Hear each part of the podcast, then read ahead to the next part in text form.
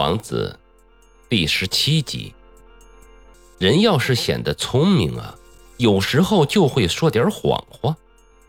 说到掌灯人的时候，我并不是很诚实，我可能给那些不了解我们星球的人留下了错误的印象。其实啊，人类在地球上占据的空间是非常小的。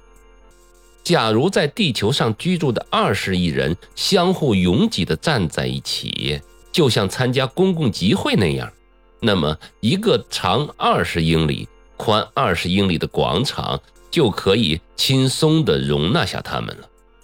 太平洋上最小的海岛也是能装得下全人类的。当然，这番话大人是不会信的哦。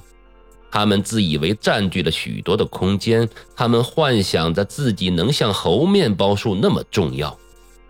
你可以建议他们亲自算一算看，他们很崇拜数字的，会很高兴的去算的。但你别浪费时间啊，它是毫无意义的，请你们相信我。到了地球之后，小王子感到很意外。因为他看不到任何人，他有点担心自己来错星球了。这时，有个月白色的圆环从沙地里扭动而来。小王子礼貌地说：“晚上好啊。”“晚上好。”那条蛇说：“我降落在哪个星球了？”“地球啊，这里是非洲。”“哦。”地球上没有人吗？这里是沙漠，沙漠里没有人啊。地球是很大的。小王子坐在石块上，抬头望着天空。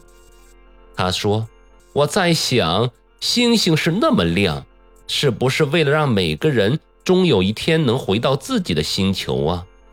你看看我的星球，它就在我们上方。”但它离得太远了。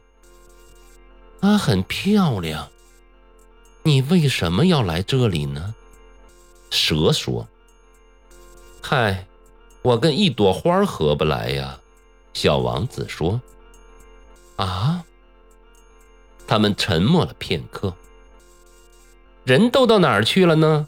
小王子先开口了：“在这沙漠里有点孤单啊。”在人群里会感觉更孤单的，蛇说。小王子仔细的看了他很久。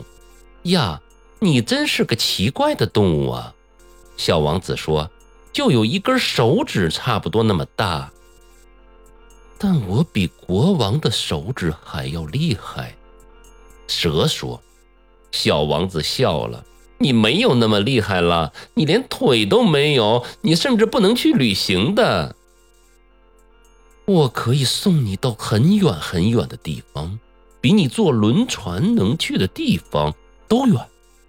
蛇说：“它盘上了小王子的脚踝，看上去就像金色的脚环。无论谁被我碰过，我都会送他到他来的地方。”蛇接着说。